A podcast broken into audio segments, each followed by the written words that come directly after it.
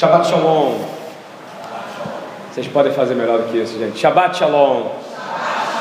Amém. Se eu consigo ficar tocando aqui, girando há 24 horas, desde a festa de ontem, ainda fui pregar e louvar nessa madrugada. Fui lá para Sana, saí 6 horas da manhã.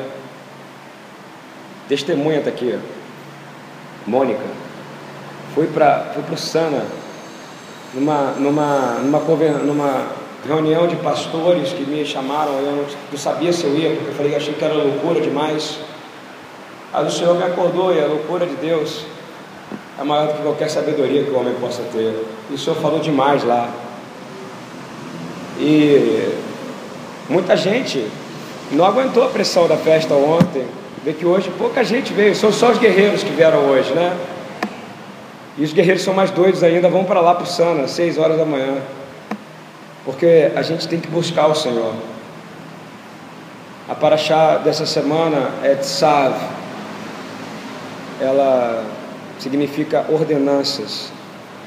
Ok? Ela está no livro de, do Levítico 6. Por favor, vocês vão acompanhar. Eu quero que vocês abram, por favor, em Levítico, no livro de Vaikra 1, versículo 2. É um estudo, tá, gente? É um pouco diferente do que eu faço atualmente.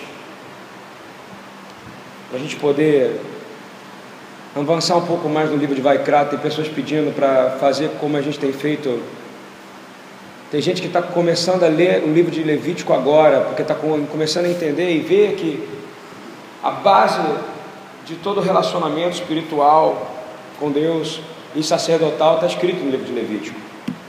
É um livro chato se você olhar com, com os olhos humanos, mas maravilhoso se você olhar como sacerdote que você é. Você precisa ler o livro de Levítico. Então vamos ler o livro de Levítico 1, versículo 2, por favor. Quando algum homem de vós oferecer oferta ao Senhor, só essa frase, ok? A sua tradução deve estar diferente. É porque eu peguei justamente do hebraico. Isso é uma revelação que o Senhor deu para mim é, fui buscar na, na Bible Art, que é onde a gente estuda para fazer leitura da Bíblia, e está assim, justamente o que o Senhor me mostrou, diz assim, Alechem Adam, repita comigo, Adam. Adam é o que? Homem. A nossa, a nossa tradução nunca está homem. Quando você traz o que? Quando algum de vós trazer uma oferta, oferecer uma oferta ao Senhor. Na, no hebraico está Alechem Adam ki Yakriv Mikem, Mikem Korban Ladonai. Korban, sacrifício. Korban sacrifício. Alecha Madam, quando algum homem, homem, homem, por que, que eu estou frisando isso?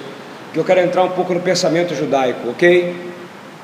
Então a tradução exata é quando algum homem de vós oferecer oferta ao Senhor. Segundo a tradição judaica, a tradição rabínica, e eu vou falar um pouco disso mesmo, porque hoje é um estudo, e eu quero a gente entender um pouco que como o Senhor tem levantado também o povo de Israel, independente deles estarem crendo ou não no Senhor Yeshua, porque a cegueira espiritual que há neles foi porque o Senhor colocou neles, para que ela pudesse, a palavra de Deus chegasse até você. Vocês concordam com isso ou não? Romanos 11. Ele precisa, não presumais de vós mesmos que vocês são melhores do que qualquer judeu que está no cótel nesse momento e está lá cumprindo as ordenanças e guardando a Bíblia que ele conhece, que é de Bereshit a Malachi, que é a Malaquias.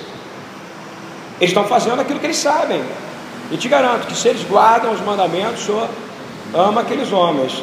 E falta muito pouco, é uma distância que parece pequena aos olhos geográficos, é do coração para a mente, mas ela é enorme, porque ela é do tamanho do universo. Está entendendo ou não? O cara já tem a lógica inteira da palavra nele, tem os mandamentos escritos, mas há ele precisa, a mente dele precisa se dobrar isso. Então, esse caminho que vai do coração para a mente, da mente para o coração, é que está sendo percorrido. É por isso que nós temos que orar pela salvação do povo judeu. Porque fui procurar no pensamento judaico e esse versículo, justamente que o Senhor me atentou, para que o homem, os estudos, justamente da época de Yeshua, de Sanhedrin, de Sinédrio, falam assim: somente aquele que oferece a si mesmo ao Senhor como oferta pode ser chamado um homem ou uma mulher. Você entende isso ou não? Muito parecido com o que o Senhor Yeshua falou, não é muito parecido?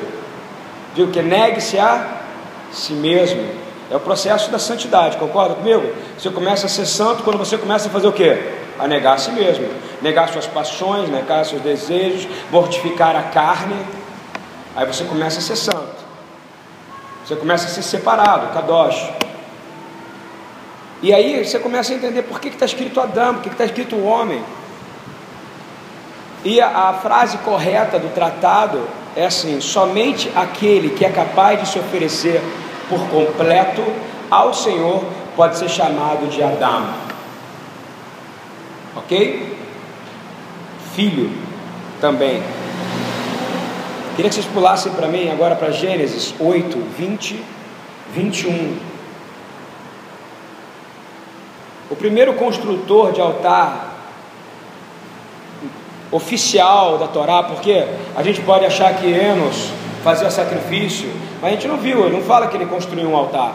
O primeiro altar relatado na, na, na história bíblica e na Torá foi nessa passagem aqui, e quem, e quem construiu foi Noah, foi Noé. E diz assim: aqui nesse momento começa o primeiro altar a ser construído. Edificou Noé um altar ao Senhor e tomou de todo o animal limpo e de toda a ave limpa. Só para passar o microfone aqui.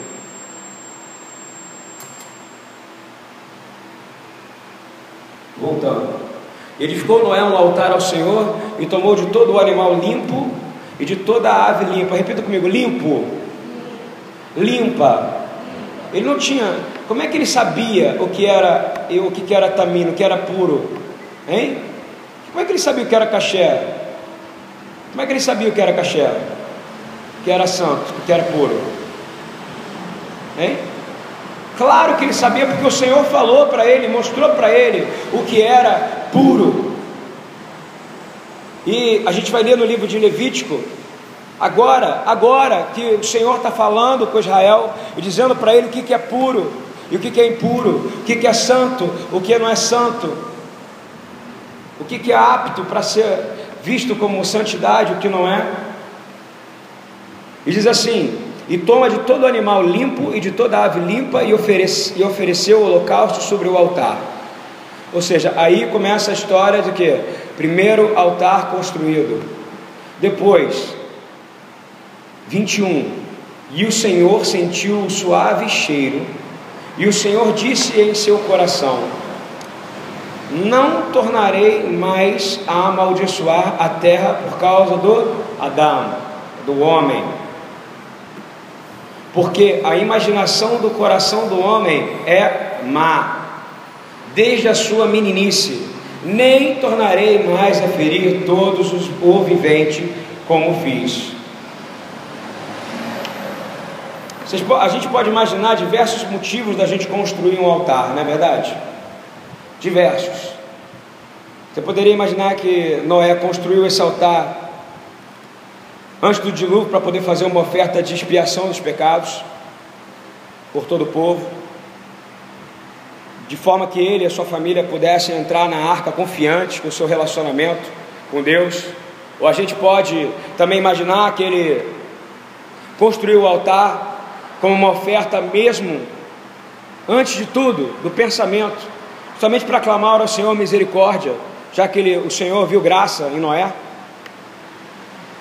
para que ele fosse, pudesse paralisar o castigo sobre toda a terra. E você começa a ver que, como Noé, ele construiu uma arca, mas a coisa talvez mais importante que Noé construiu foi um altar.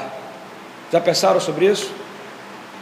Ele é o primeiro homem na Bíblia a construir um altar e o único a construir uma arca. Pensa nisso.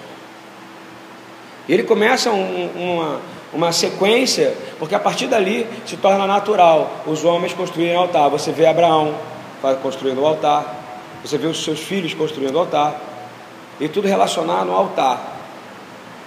E a verdade é que, como ele construiu esse altar, depois de ele ter construído esse altar, a grande crise que aconteceu no mundo inteiro cessou. Não é verdade? O Senhor prometeu que nunca mais, nunca mais, nunca mais a terra passaria por aquilo de novo. Altar não é apenas um lugar de buscar a misericórdia e de buscar o perdão. Se você for reparar muito bem isso. Altar é um lugar de você se desligar de si mesmo, apertar o botão off.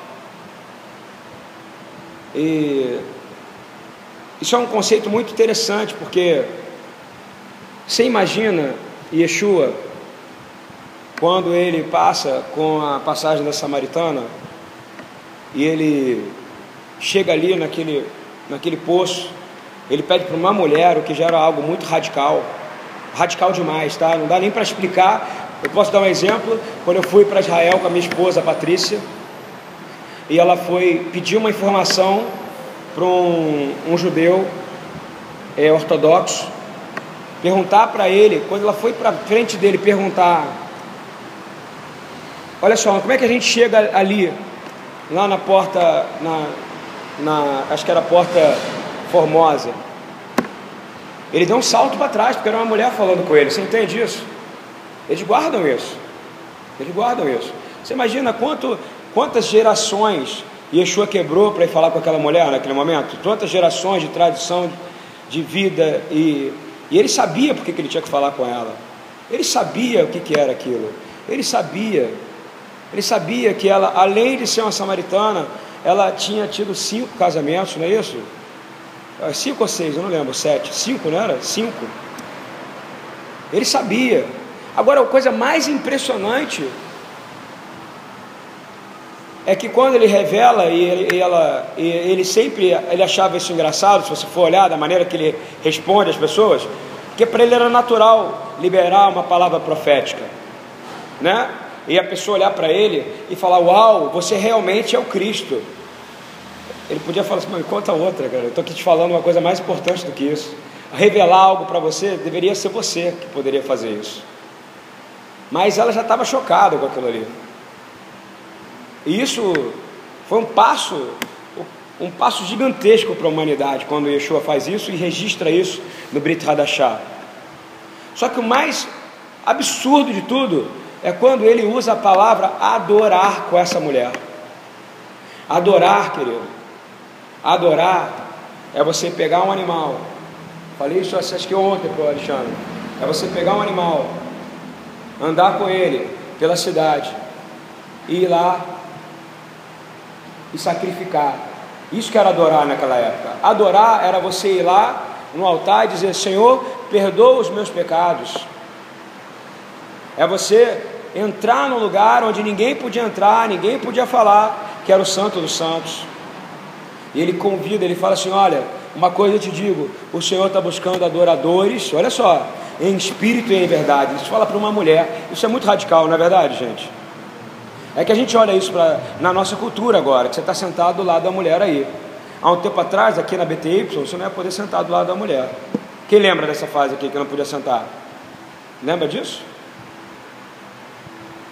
Mas na época de Yeshua não se falava, não se tocava, não conversava. E hoje ainda Israel tem isso. E quando ele fala adorar, ele falou algo chocoso, chocante. Vamos adorar. Olha só isso. Adorar significava que ele ia lá com ela adorar, ou seja, ofertar uma uma oferta, um sacrifício de expiação de pecado. Você entende isso ou não? Isso é muito radical. E ele está dizendo algo que ele já estava contando, já estava profetizando o futuro naquele momento. Ele está dizendo: você vai ser perdoada dos seus pecados. Aquilo era completamente impossível para aquela mulher, você entende isso?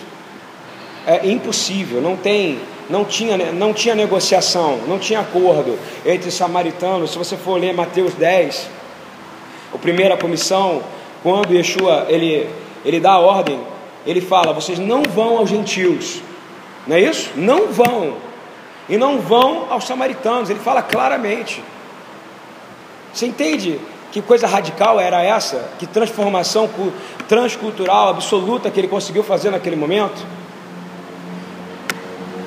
E ele estava querendo dizer algo que era assim: olha só, eu quero dizer que essa é a característica do reino de Deus que eu estou trazendo para a terra. Eu sou aquele que realmente posso te levar a um ambiente de adoração aonde seus pecados serão perdoados. Estão entendendo isso? Independente de quem você seja, basta você ser um adorador em espírito e em verdade.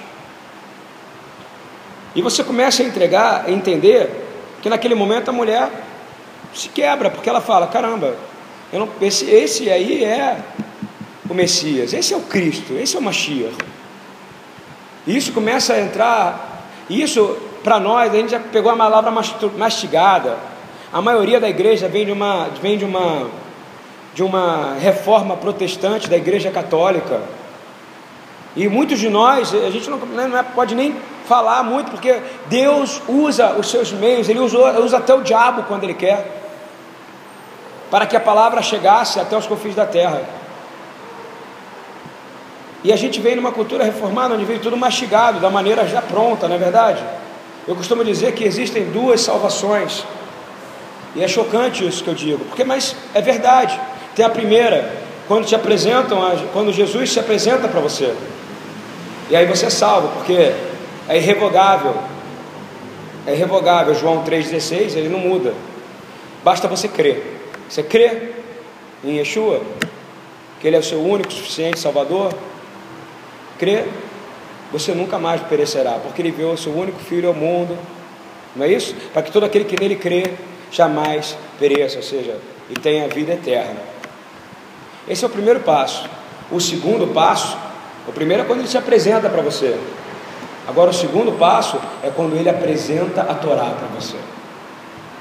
Quando ele apresenta a Torá para você, você começa a olhar para o Novo Testamento, você tira a lente romana, que ainda muitos de nós ainda temos, tá?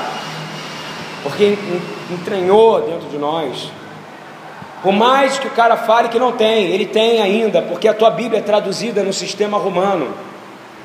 Pode ser Almeida, pode ser NVI, pode ser o que for, porque se eu puxar o hebraico para você, você vai falar: caramba, que palavra diferente é essa aqui que eu estou lendo agora? Vocês entendem mais ou menos aonde eu quero chegar? É para você entender que a gente vem de algo que veio trazer sono, veio trazer perturbação e dispersão, mas de uma forma ou de outra, fez com que Jesus entrasse em sua casa. E ele entrou na sua casa, entrou na sua família. E aí, o segundo passo é o que está acontecendo agora, que eu considero o grande avivamento deste do século passado para cá, do século 20 para o século 21. O maior avivamento de todos é uma coisa chamada restauracionismo. É quando realmente Yeshua começou através do batismo do Espírito Santo a fazer com que Israel voltasse para o povo judeu, foi isso que ele fez, e fez com que a igreja voltasse para Israel, amém? Estão entendendo isso ou não? Porque quando você, muitos de nós aqui, a maioria, você está no ministério que é restaurado, nós somos cristãos sionistas, entende isso? A gente olha para Sião, a gente crê que de Sião vem a nossa salvação, a gente sabe, acredita que há um lugar específico para onde ele vai voltar, e aonde ele vai retornar, e aonde ele vai reinar. A gente crê nisso. É por isso que nós somos cristãos sionistas. Nós cremos no Mashiach e cremos em Sião. O estado de Sião o estado, será o estado de governo para toda a terra. Isso é uma coisa que está começando a ser muito disseminado nesse século inteiro. E é uma coisa sendo quebrada culturalmente, grande, de forma poderosa. E eu estou feliz por isso, porque, por exemplo, eu fui agora de manhã onde tinham pelo menos uns 60 pastores. Tinham 200 pessoas, sendo que 60 eram pastores. Ué, a palavra que me pediram para dar era sobre Purim, sobre o livro de Esther, e falando, pediram, fala para eles que está errado, que a festa que está sendo comemorada hoje, hoje no calendário bíblico, hoje, é a derrota de Ramã. Estão entendendo isso ou não? É isso que está sendo comemorado hoje. Não é, não é pecado você comer chocolate, cara. Que a gente tem falado no debate da rádio. Não é. Agora, pecado, qual é a inclinação do seu coração? Quando você substitui o sangue, o cordeiro, pelo animal impuro, que o Noé acabou de falar.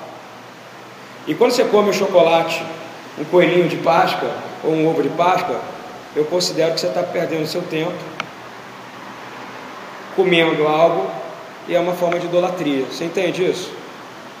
Porque você está comendo algo que significa algo impuro, idolatria, e substituindo o sangue por chocolate. Eu não preciso dizer mais nada. Coelho é animal puro ou impuro, gente? Preciso dizer, sangue tem alguma coisa a ver com chocolate? Noé pôde sacrificar um coelho? Hein? Noé, antes do livro de Levítico, não sabia de nada. Eu não tinha lido o livro de Levítico ainda, mas o Senhor tinha falado para ele que era puro e que era impuro. Todo o serviço sacrificial é sobre adorar, ok? Adorar, e eu falo, eu falo isso todo ano, vem numa palavra em hebraico, é avodar, que é bem diferente de quando você fala sha'ar, que vem de shiru, ladonai, shihadash, que é de cantar, que vem de falar shiru, ladonai, shihadash, que o cante um cântico novo, é outra coisa. Louvar e adorar são coisas totalmente diferentes, está entendendo? Falei semana passada, louvar você louva, e o Senhor só recebe a sua adoração por causa do sangue de Yeshua, senão ele não, receber, não receberia o teu louvor, ele nem ouviria o seu louvor, você entende isso? Adorar é outra coisa, adorar tem a ver com sacrifício, adorar envolve um sacrifício, e todo serviço sacrificial envolve uma oferta, guardou isso? Todo serviço sacrificial, todo, envolve uma oferta, todo. O sacrifício lida com pecado, lida com perdão. Mas o primeiro tipo de sacrifício que é feito pelo sacerdote, que é o olá, ele olá que significa oferta elevada, elevada que sobe, tá? É uma oferta que sobe. Quando você fala que vai para Israel, Eduardo também fala isso todo ano, fala aliar. Quem já ouviu essa palavra aliar? Vai fazer uma aliar. Aliar é quando você vai subir. O olê é o quê? O cara que vai subir. O cara que lê a Torá também, né, Eduardo? Também é o mesmo nome. Olê, o cara que sobe para ler a Torá. Por que, que é? Porque tem a ver com adoração, entendeu? Você vai para Jerusalém, Jerusalém fazer turismo, você vai estar tá perdendo tempo. Tem que ir para Jerusalém fazer o quê? Adorar. E o primeiro sacrifício sacerdotal, ele se chama Olá. Olá. Não é, é só para você lembrar, sempre você vai falar Olá, tudo bem? Olá, é Olá. Né? E em nenhum momento esse sacrifício menciona pecado. Você entende isso? Esse sacrifício não menciona pecado. Uau, então tem sacrifício que não menciona pecado? Tem. Tem. Todo sacrifício também ele é uma expressão de adoração. E adorar, vem uma palavra que se chama avodá, que significa servir, trabalhar. Porque era isso que o sacerdote fazia. Você imagina? Ele entrava praticamente no açougue, não é verdade? Trabalhava o dia inteiro. Estou falando só da parte de sangue. Imagina como não era físico aquele trabalho? Não era físico? matava, matava, era sangue para tudo quanto ela tinha lugar certo para o sangue cair, não é isso? Era todo, era perfeito, tudo que, é porque era é a réplica do, do céu, tinha que ser perfeito. E voltando, resumindo, a adoração sempre envolve uma oferta. Eu quero que vocês guardem isso na sua cabeça, porque a gente vai falar lá um pouquinho mais na, na frente. O que é essa oferta? É algo que você tem que apresentar ao Senhor que representa você. Aquele bezerro, ele representava a pessoa de Noé, se ele sacrificou um bezerro. O animal puro que ele sacrificou representava a pessoa que estava sendo tendo seus pecados expiados naquele momento. Então, a oferta de adoração representa você. Estão entendendo isso? Isso é importante. Como a gente falou lá em cima, que um homem só é considerado homem quando ele se entrega completamente ao Senhor como oferta. Só é aceita a tua adoração, mesmo ali, quando tinha todo o sistema sacrificial, só era aceito. E era muito sério, né? Ah, tão sério que Arão, quando ele entrava para fazer o processo sacerdotal, processo levítico, não podia haver erro. Se houvesse algum erro, alguma coisa errada, se houvesse alguma impureza naquilo ali, ele morria. Ah, não morria não. Só pegar os filhos dele, Nadab e Abiú. Não é isso? Morreram. Os filhos do cara que era o cara, não é isso? Ele era o cara, ele era o cara, é o cara escolhido, né? Você tem ideia, o Eduardo, até hoje ele sabe de onde ele veio. Você, você é descendente de Arão? Sim ou não? Caramba, ele pode afirmar isso, com certeza. Isso não é doido isso, gente? Isso é doido. Isso é uma coisa que assim, eu não sei de onde eu vim direito. Você entende isso? Vocês não sabem. Agora, o descendente de Arão, ele sabe que ele é descendente de Arão. E isso passou, gente, 3.500 anos. Isso não é impressionante? Isso é absurdo. E se adorar requer, requer uma oferta, imediatamente toda a oferta no livro de Vaikra te ensina que vai requerer fogo. Repita comigo: toda oferta requer fogo. Pode procurar, eu desafio você achar uma oferta que não requer fogo, ok? Toda oferta requer fogo, porque é pelo fogo que a fumaça vai subir até as narinas do Senhor, e aí ele vai receber. Isso aconteceu muito tempo antes com Noé. Ele fez esse sacrifício certinho de Levítico, com animais puros, e o Senhor recebeu, e dessa maneira o Senhor perdoou os pecados da terra naquele momento, e nós somos beneficiados com isso até hoje, porque eu tenho certeza que nunca mais a terra perecerá por um dilúvio. Amém? Eu creio. Você crê nisso? Então a gente está na mesma página. Por favor, voltando agora para Paraxá, Levítico 6, 9 e 13, por favor. Dá ordem a Arão e a seus filhos, dizendo: Esta é a lei do holocausto. O holocausto será queimado sobre o altar toda a noite, até pela manhã, e o fogo do altar arderá nele. E o sacerdote vestirá a sua veste de linho, e vestirá as calças de linho sobre a sua carne, e levantará a cinza quando o fogo houver consumido o holocausto sobre o altar, e o porá junto ao altar. Olha quantas vezes a gente está falando do altar, a gente falou de fogo, a gente falou de trocar as vestes, trocar as vestes. Quem já ouviu uma palavra profética? Alguém chegou no meio de uma reunião e falou assim: O senhor está trocando suas vestes, não é isso? Ou está trocando a sua armadura. Aí você imagina logo aquela roupa romana, não é isso? Tem que imaginar a roupa sacerdotal, paninho de linho, sacou? Colado na carne, é o que está escrito aqui, colado na carne, que te purifica. E diz assim: depois despirá de suas vestes e vestirá outras, ou seja, depois você passa pelo processo de purificação, você veste ainda outra. Então, quando a pessoa te der uma revelação dessa, você fala, Amém. Fala agora que você tem que me agora falar que vai trocar de novo, porque você troca uma vez, o Senhor está recebendo minha adoração, não é isso? Aí ele vai te dar outra roupa, e essa é que você vai sair dizendo amém, estou purificado agora. São duas vezes. E diz assim: e aí você vai levar a cinza para fora do arraial, para o lugar limpo. 13. O fogo que está sobre o altar arderá nele, não se apagará, mas o sacerdote acenderá lenha nele a cada manhã e sobre ele porá em ordem o holocausto, e sobre ele queimará a gordura das ofertas pacíficas. O fogo arderá continuamente sobre o altar, não se apagará. Quando eu, é, essa oferta, olá, ela é derivada do verbo subir, ok? Ou subir. Essa tradução nossa, ela é errada. Ela é errada. Eu estou falando isso que é legal a gente saber. A gente entende que a tradução é queimar. Quando coloca fogo, diz assim, Levítico 6, 13, no finalzinho, diz assim: E o fogo arderá continuamente sobre o altar e não se apagará.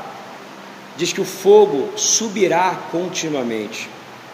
Está entendendo isso? É muito importante para onde eu quero chegar.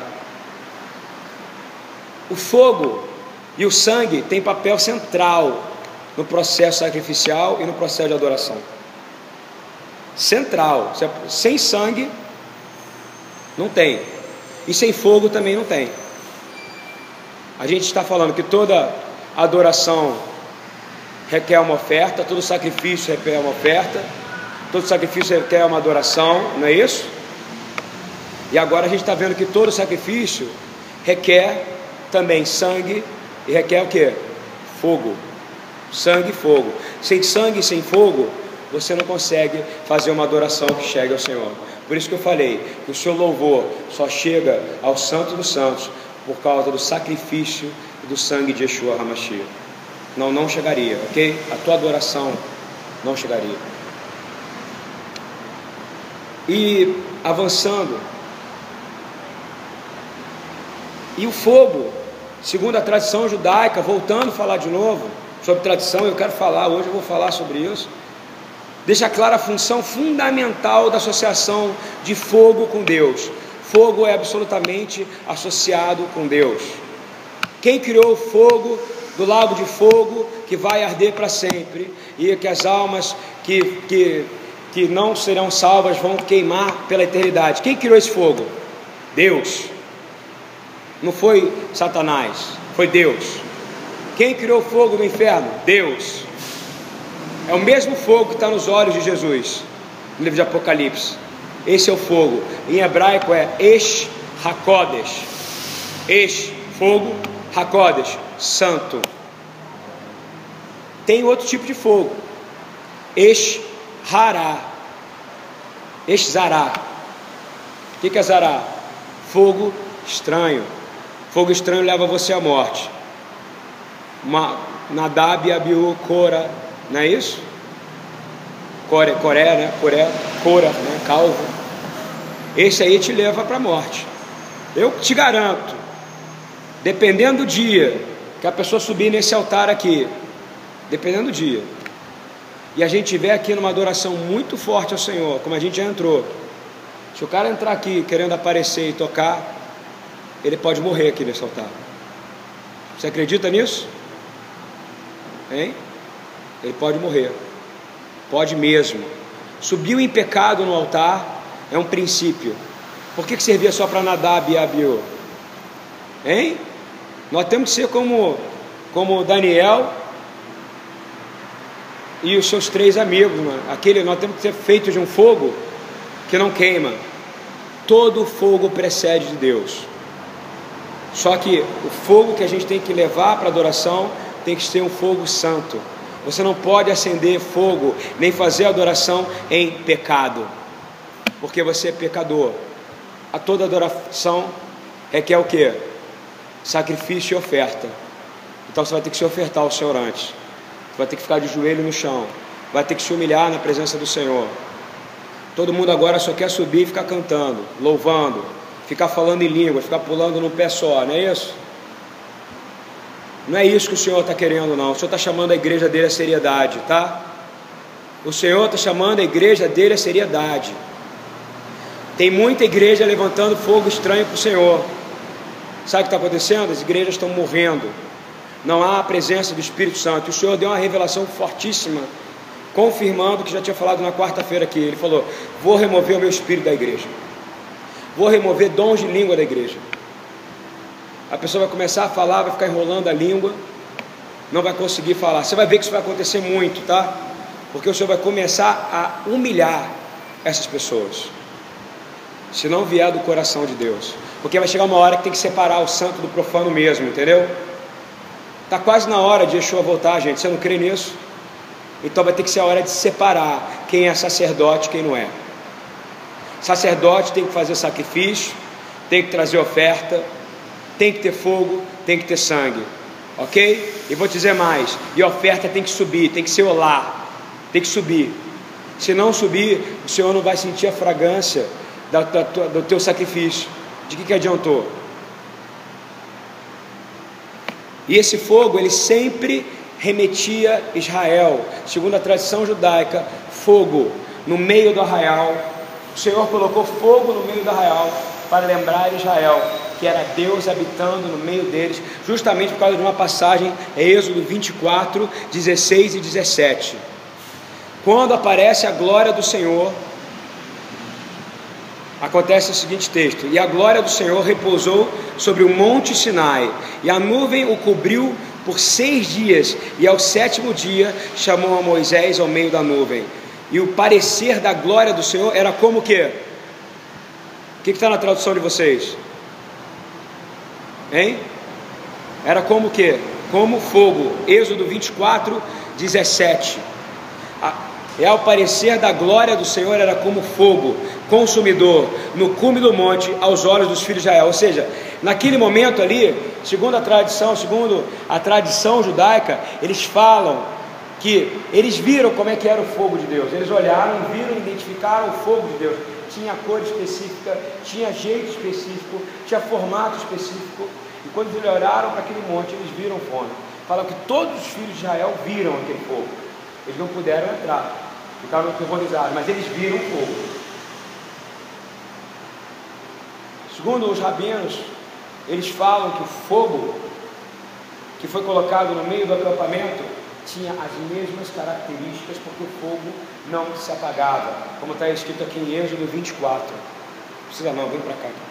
Êxodo 24, 17. Ele diz assim: era como um fogo consumidor que não se apaga. Então ele identificava, eles olhavam e falavam assim: caramba, aonde eu estiver, por que, que o Senhor colocou o fogo dentro do Mishkan? Para que eles soubessem que Deus estava com eles aonde quer que eles estivessem. E que quem recebia aquele sacrifício, quem, quem colocou fogo primeiro? Foi o sacerdote ou foi Deus? Foi Deus. Então aquele fogo é um fogo que vem direto do trono de Deus. Isso é importante a gente entender. Então o sacrifício funcionava com esse fogo divino, não com fogo feito por homem. Só acender o fogo com isqueiro aqui não serve de nada, entendeu? Agora o fogo que vem do trono de Deus junto com o sangue, ele serve de muito. Mas eu digo mais, o fogo que vem do trono de Deus, com o sangue do Cordeiro Yeshua, aí o nosso louvor sobe como oferta agradável ao Senhor. Essa é a mistura perfeita. Os sacerdotes representavam os homens, não é isso? E precisavam fazer que o fogo do altar jamais se apagasse. O Senhor deu o fogo, mas mesmo assim a ordem era o que? Todo dia. Você vai lá e coloca lenha e faz o fogo continuar. Deus, olha que coisa interessante. Deus fala que o fogo jamais vai apagar, mas mesmo assim ele obriga, ele obriga, ele dá um estatuto que, que ele jamais pare de colocar lenha nova ali, para que jamais se apague. É simples. Isso serve para nós. Isso serve para o nosso processo. Há um fogo que continua ardendo dentro de você, não há? Não há um sacrifício perpétuo do sangue de Yeshua? A oferta de adoração que você traz é você vir para o Senhor se entregando por completo. Assim como os sacerdotes faziam, a gente tinha que adorar junto com toda a comunidade, nesse momento, em datas específicas. Era o momento que todo mundo vinha para adorar, né? É, Pessah, que é agora dia 22 e 23 de abril, Yom Kippur, Rosh Hashanah. Essas festas eram festas de onde havia um ajuntamento, mas para o povo, mas os sacerdotes tinham que acender lenha todo dia, mesmo com fogo que jamais se apagasse. Eu tenho certeza que a gente tem que ser como esse sacerdote. A gente tem que manter o fogo queimando e aceso dentro de nós todo dia, nas nossas vidas, seja na, escola, seja na faculdade, seja no trabalho, seja em casa, seja no trânsito, porque basta um vacilo nosso que o fogo e a chama começa a se apagar. E a chama começa a se apagar. Yeshua, ele orava. Olha que como é que é interessante, voltando à tradição judaica. Isso aqui, o nome desse livro aqui é Sidur. Ele não é uma coisa moderna.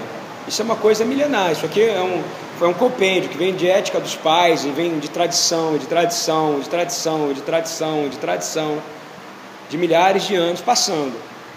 Isso aqui, isso aqui é um relógio de oração. Só para você saber.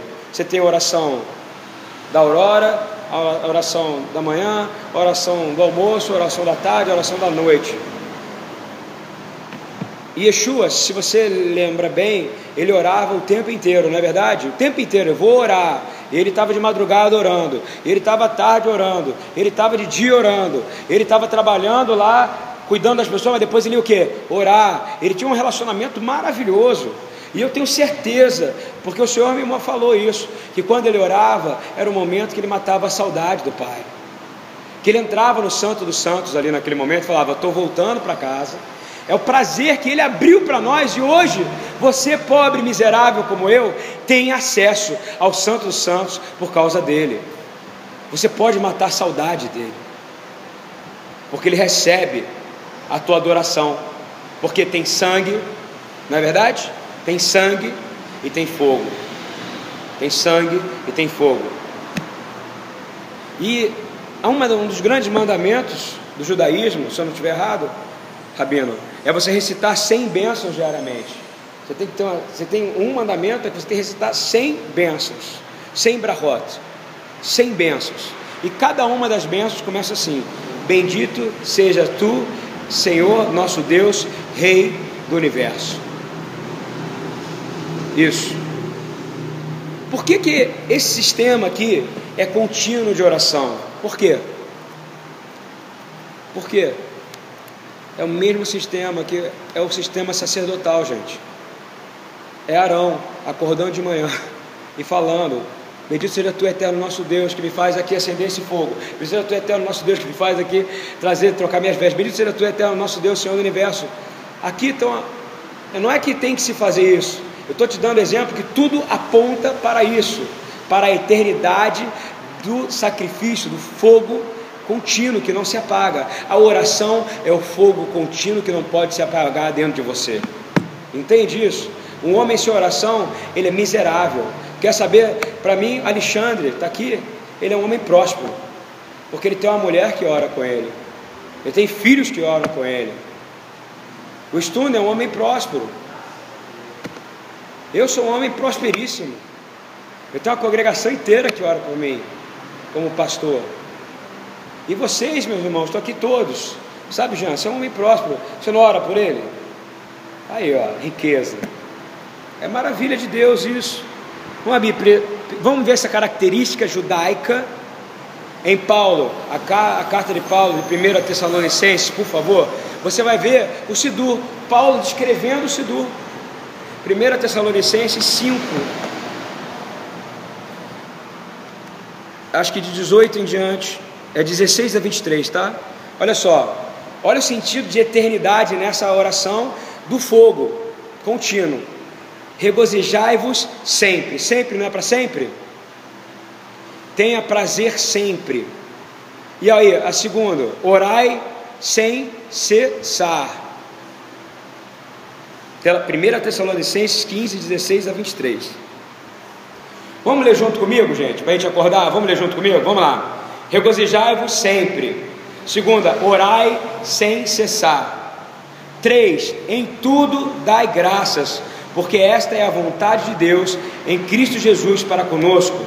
E não extinguais, extinguais o espírito, não desprezeis as profecias, examinai tudo, ou seja, veja aquilo que é puro e impuro, retende o bem, abstende-vos de toda a aparência do mal e o mesmo Deus de paz vos santifique em tudo, e todo o vosso espírito e alma e corpo sejam plenamente conservados, irrepreensíveis para a vinda do nosso Senhor Yeshua Hamashia. Amém? Você consegue entender o sistema? É um Sidur, exatamente como está no Sidur.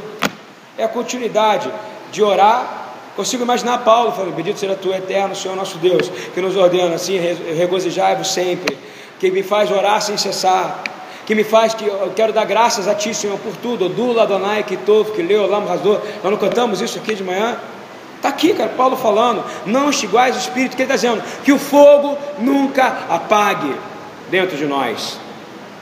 Você precisa entender a visão de um judeu escrevendo isso.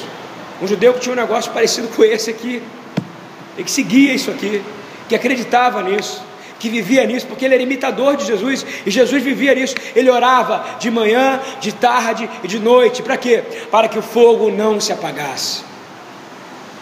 E você tem que fazer isso. A gente ora pouco, gente. Me perdoa. A gente ora pouco. Porque a gente ora pouco. Se você pegar o sistema que é esperado para nós, ele fala que a gente tem que imitar esse sistema, é orai sem cessar. Alguém tem uma. Você vê Efésios 6,18? Orai incessantemente em espírito pelos santos. Caramba, é orar sem parar. A gente para, a gente perde tempo, e quando a gente perde tempo com as coisas que não são eternas, isso é idolatria, porque você está dando algo precioso que é o tempo, para outra coisa que não é para Deus. E desculpa, eu tenho que confrontar até a mim mesmo nisso. A gente precisa orar mais. Isso é um chamado, é o que vai nos fazer diferente dos outros, é orar mais mas orar dentro desse padrão. Pega a 1 Tessalonicenses 5, 16 a 23, repete de manhã, que o Senhor vai começar a revelar muita coisa para você. Mateus 3, 11 e 13. Outro sacerdote, aquele que era, que ia ser, se não tivesse um sistema corrompido, o sumo sacerdote, que é João Batista, que entendia pra caramba de fogo, não é verdade? Como esse cara entendia de fogo? Ele era o padrão do cara que a gente deveria imitar. Ele está lá batizando um monte de gente, não é isso? De repente ele para, ele para, e ele diz assim: em verdade, vos batizo com água. Mateus 3, 11 a 13. Em verdade, eu vos batizo com água para arrependimento mas aquele que vem após mim é mais poderoso do que eu, cuja as alparcas não sou digno de levar. Ele vos batizará com o Espírito Santo e com porque precisava de fogo, o altar já não estava mais recebendo sacrifício. O templo, o Senhor tinha saído do templo e estava falando aonde? No deserto. Através de quem? De João Batista, o último profeta e sacerdote a servir um rei de Israel. E eu te garanto que ele entendia muito bem que ele estava falando de fogo aqui. Era exatamente o que Paulo falou para a primeira Tessalonicense: orai sem cessar. Você está conectado agora com o Santo dos Santos. Ele vai batizar você. Isso acontece em Atos 1,8. Né? Quando ele libera você autoridade e poder do Espírito Santo. Quando ele falou isso, a palavra dele não volta atrás. Quando ele já falou, já aconteceu. E eu te garanto, se você crê em Yeshua, você é profeta. Se você crê em Yeshua, o fogo dele habita em você. Amém? Porque está falado aqui. E detalhe, João Batista não estava vendo ele, ele ainda diz: olha só, agora, olha só, ele vai falar de quem aqui? Doze. Em sua mão tem a pá, que limpará a eira, e recolherá o celeiro o seu trigo, e queimará a palha com fogo que nunca se apagará. Ele está trazendo total, ligando com o sacerdote. Ele está ligando o sacerdote. Yeshua, a palavra fala que Yeshua está intercedendo, ele é o grande intercessor. Quando eu digo interceder, sabe o que ele faz? Ele recebe toda a tua adoração, ele recebe tudo que você faz entrega para o Pai, como o sacerdote fazia quando entrava no Santo dos Santos. E o Pai recebe, porque a palavra fala que você não consegue chegar ao Pai se não for através dele, e fala que você sem ele não consegue fazer nada. Então, você pode aqui fazer o que você quiser. Você pode também seguir todo esse seguro aqui. Sem o sangue de Yeshua, não adianta de nada. Porque o fogo precede dele. E o sangue é o sangue dele, que sustenta tudo que se move nessa terra. E aí de repente aparece Jesus. Então veio Jesus da Galiléia, Jesus da Galiléia, ter com João junto do Jordão para ser batizado por ele. Eu quero terminar dizendo assim: olha, o fogo jamais vai se apagar. Você pode estar passando por um momento complicado, você pode estar sentindo dificuldade, você pode estar é, se sentindo sozinho, se sentindo maltratado, se sentindo abandonado, se sentindo magoado, se sentindo sem voz, como eu estou agora nesse momento, se sentindo cansado. Eu vou dizer uma coisa: Yeshua ele ligou uma ignição em nós quando ele nos ensina a orar. Quando ele te ensinou a orar, ele está dizendo para você: você nunca mais vai ficar sozinho.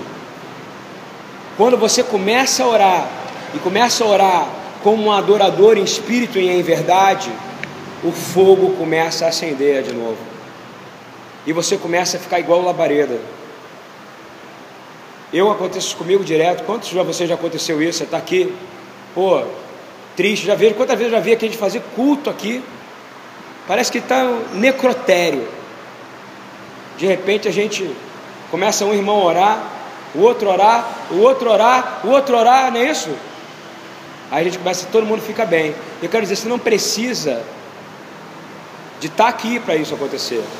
Você tem que estar tá na sua casa, tem que estar tá no seu carro, porque Yeshua ia sozinho, subia no monte e orava sozinho. Você não precisa de ter equipe para orar.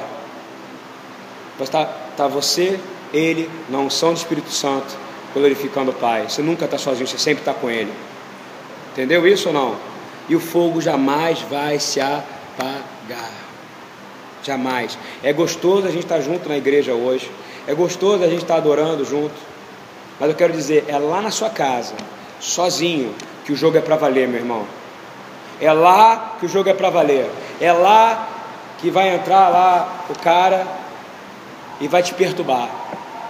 E vai entrar na sua o cara do outro lado da rua, o inimigo, Rassatã, o inimigo das nossas almas. Ele vai mandar os enviados dele, não é isso? Para soltar as armadilhas, sabe quando? Quando você estiver sozinho. Que aqui é muito fácil você ser de, de você ser salvo e ajudado. Ou salvo e ajudado. Mas no seu quarto, com gente ímpia perto de você, com pessoas complicadas perto de você, eu quero dizer, a única coisa que vai te salvar é o seu joelho no chão, conectado com o fogo que há nos olhos de Jesus. Porque é isso que vai trazer fogo para a sua vida. E assim como a destra forte do Senhor tirou todo Israel da prisão do Egito, não foi isso que aconteceu? Tirou toda, a destra do Senhor, que é o próprio Senhor Yeshua, ele é o redentor, ele é o Gaal Israel, o libertador de Israel, tirou todo o povo do Egito e Yeshua nos trouxe a liberdade definitiva de todo o cativeiro da morte do pecado. Todo não somente para melhorar a nossa vida, mas porque nós temos que adorá-lo. Amém? Você não ora ao Senhor, você não agradece a Ele. Obrigado, Jesus, por você ter morrido por mim.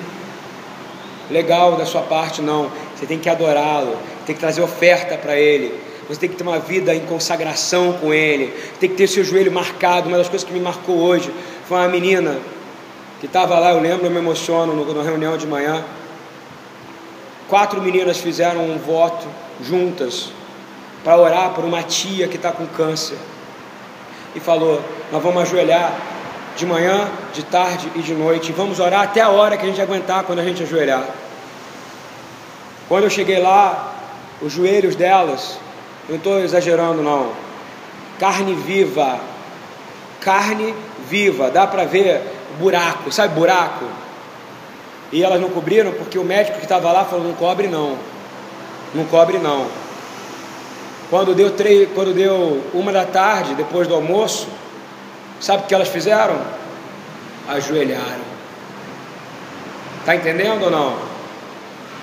Quando eu estava lá, a mulher que elas estavam orando por 40 dias, e ela continua a orar, falou: vamos orar sem cessar, a mulher foi curada do câncer.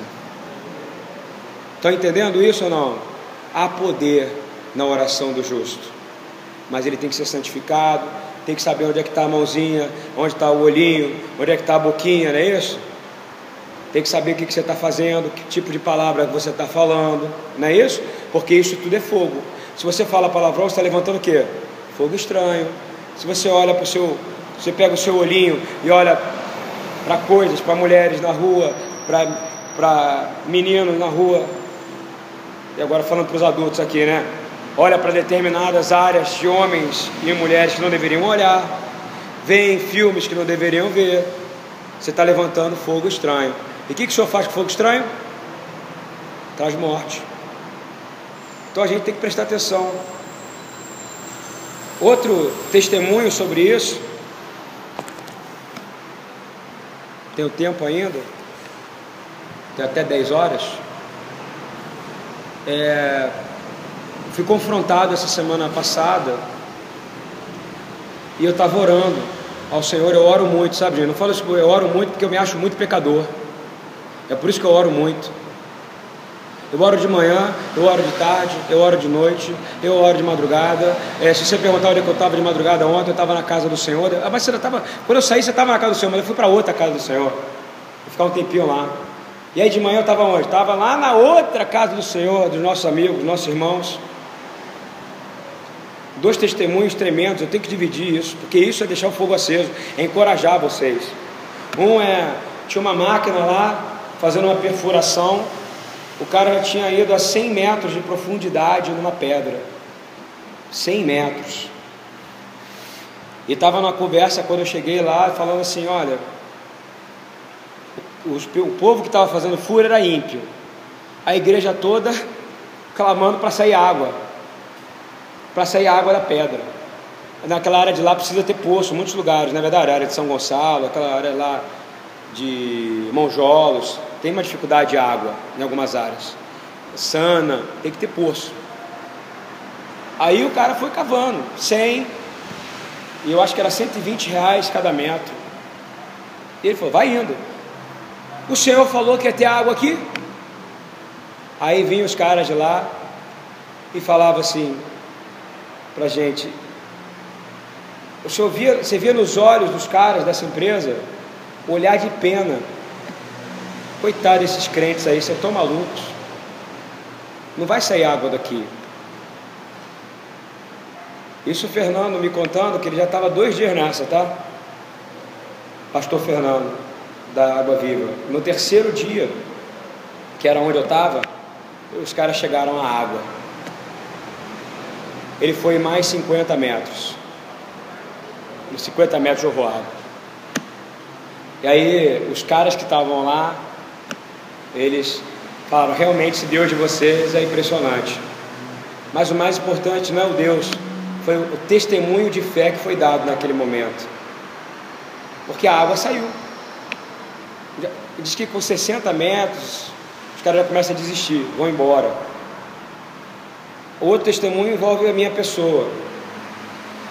Na semana passada, o Senhor falou comigo que me falou sobre o Pai Nosso. E ele, pô, Pai Nosso a gente ora praticamente diariamente, na é verdade, e ele sempre fala.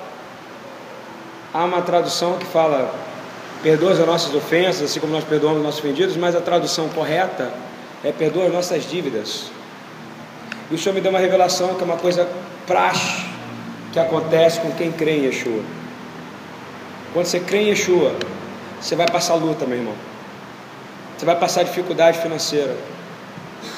Porque é natural isso acontecer. E é por isso que ele falava: perdoa as nossas dívidas, que nós vamos perdoar nossos devedores. Não é isso? Perdoa nossas dívidas, para que a gente possa perdoar nossos devedores. Isso ficou na minha cabeça, e o Senhor falando para mim que não era certo a gente ter dívida. A gente até pode ficar com dívida, até por uma questão de fé. Sério mesmo, você pode falar assim: eu vou, porque eu sei que o Senhor vai me honrar aqui, porque eu estou fazendo a coisa certa. Aí tem que ver qual a santidade, como é o caso aqui da igreja.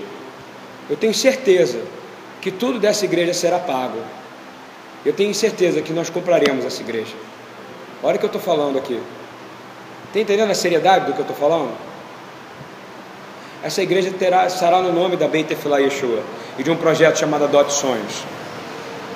Vai ser uma, uma, uma, uma propriedade compartilhada e jamais poderá ser vendida, porque vai sempre permanecer para a comunidade desse bairro e para a comunidade que serve a esta igreja. E o Senhor começou a falar comigo, olha só, eu não entendi porque eu nem estava pensando em dívida, sendo sincero com vocês, não me está pensando em dinheiro não, eu nem penso em dinheiro mais ultimamente, sabe? De vez em quando que dá uma, um negócio que dá na gente, né? Aquela coisa humana, né? Meu Deus, como é que eu vou fazer? Está chegando a conta do dia 10, né? Do dia 5. Adonai Deus proverá. Essa é a resposta que eu dou para mim mesmo. Poxa, o Senhor falou comigo que ele ia perdoar todas as minhas dívidas. Falou para mim. Na semana passada, eu tenho que valorizar isso, gente. Porque se eu não valorizar isso, eu sou maluco. Eu sou doido. Eu tinha uma dívida com um sócio meu. Quando você tem empresa que nem eu tinha, eu paguei todos. Quando eu terminei minha empresa, toda a dívida trabalhista foi paga imediatamente, entendeu? por um milagre que Deus fez, aí depois um dia eu vou explicar o meu testemunho. Então eu fiquei assim, com coisas que nem sabia às vezes que eu tinha, entendeu? E um dos casos era essa dívida que eu tinha, e que eu sabia que eu tinha essa dívida, mas ela estava tão esquecida, que era uma coisa de, sei lá, de três anos atrás, que não era uma coisa direta, direta comigo, tinha uma outra pessoa que tinha pego esse, esse dinheiro para poder pagar algo que a gente estava fazendo na empresa para um cliente. Não lembrava muito dessa, não lembrava mais, não lembrava mais. Mas o Senhor tinha me dado uma oração clara. Eu estava falando com uma pessoa, ele falou assim. E quando eu estava falando com essa pessoa, essa pessoa falou para mim assim: Fica tranquilo, meu irmão. E eu nem falei para ele que eu estava preocupado. Fica tranquilo, meu irmão, que Deus vai fazer. O Espírito Santo falou para mim assim: Eu não vou fazer, depende de você. A gente acha muito que Deus tem que fazer tudo. Deus já se manifestou, meu irmão. Agora, estou aguardando a nossa manifestação. A nossa, a manifestação dos filhos de Deus. E aí, ao mesmo momento, o Espírito Santo falou comigo: paga, você vai pagar todas as dívidas. E eu, na hora vem a igreja, né? As contas que a gente tem todo mês para pagar. Aqui você imagina que para abrir aqui é caro, né? É caro. Abriu a porta aqui, você está pagando pelo menos 15 mil reais por mês, entendeu? A gente começa o mês com menos 15 e ainda contando lá com menos 20 mil reais. O senhor até me proibiu de falar menos, porque ele sempre surpreende a gente, você entende? Nesse meio tempo me liga o Márcio, que é meu sócio, falando para mim assim, ó, tem que pagar é, a nossa dívida lá do. É, custa, vai dar 70 mil reais. Eu já falei, já achei que ia ter que pagar. Ele ia fazer uma negociação e ia pagar 500 reais por mês cada um, entendeu? Até que tá. Uma dívida de 70 e. Eu trouxe até o, o boleto para mostrar para vocês. Uma dívida de 74 mil e 600 reais. E aí ele desligou, caiu a ligação, entendeu? E eu falei, poxa senhor, falou que ia pagar a dívida, aí aparece uma dívida? Você imagina isso? É para deixar a gente maluco, não é verdade? Você começa a ser bipolar, não é Deus que está falando comigo, não. Estou com problemas. Só que aí ele me manda uma mensagem, essa mensagem que está aqui no meu telefone. Lude, não consegui terminar de falar contigo. O que eu queria te dizer é que algo sobrenatural, a palavra dele, aconteceu. A dívida de 70 e tantos mil, o banco mandou uma proposta para mim com desconto de 99% e você vai ter que pagar só 1%. Eu quero te pedir um favor. Paga para mim, porque eu não tenho dinheiro agora, senão nós vamos perder essa. Isso é coisa do outro mundo, eu nunca vi isso. Queria eu que todas as minhas dívidas viessem com 99%, ele falando para mim. E eu acho que isso tem a ver contigo, cara, porque você está fazendo a coisa certa aí, porque ele não é crente, ele não é do Senhor, entendeu? Aí eu vou dar o valor certo para vocês. Ó, o valor que foi pago foi 743,19. O valor total da dívida está aqui no boleto do Itaú. 74 mil, valor, data de vencimento, dia 17 de março. Foi um pouco depois que a gente falou, aí eu pedi para ele me dar uma semana. Data de vencimento, dia 17 de março de 2014. Valor total do documento: 74.319,46. Valor total do desconto: 73.576 reais. Valor de quitação: 743,19. Esse é o Deus que falou que ia pagar minhas dívidas. Amém? Vamos aplaudir Senhor, é maravilhoso. Né? Se eu não levar isso como verdade para mim, e o Senhor tem reclamado muito, não reclamado, tem me exortado muito, dizendo que a nossa congregação, ela não tem valorizado as coisas que é feito aqui.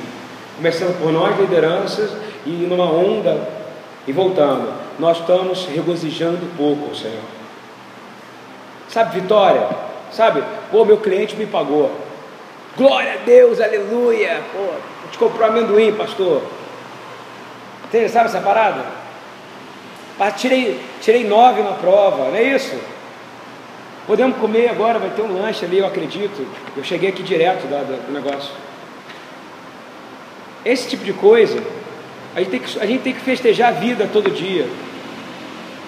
Porque a gente está ficando viciado em sofrer. E nós dizemos, nós não queremos mais. Porque nós temos que manter o fogo aceso. Amém? Então eu quero dizer, se isso aconteceu comigo, pode acontecer com você. É loucura de Deus. E eu garanto que Ele vai pagar todas as minhas dívidas. E eu garanto que Ele vai pagar as suas também. Você crê nisso? Posso orar por isso agora?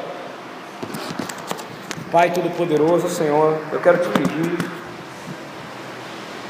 em teu nome, o santo nome do Senhor Yeshua, pedir, Pai, o Senhor leva a sério, Pai. O Senhor disse que para não toda, toda e qualquer adoração requer sacrifício, e todo sacrifício requer uma oferta, Pai.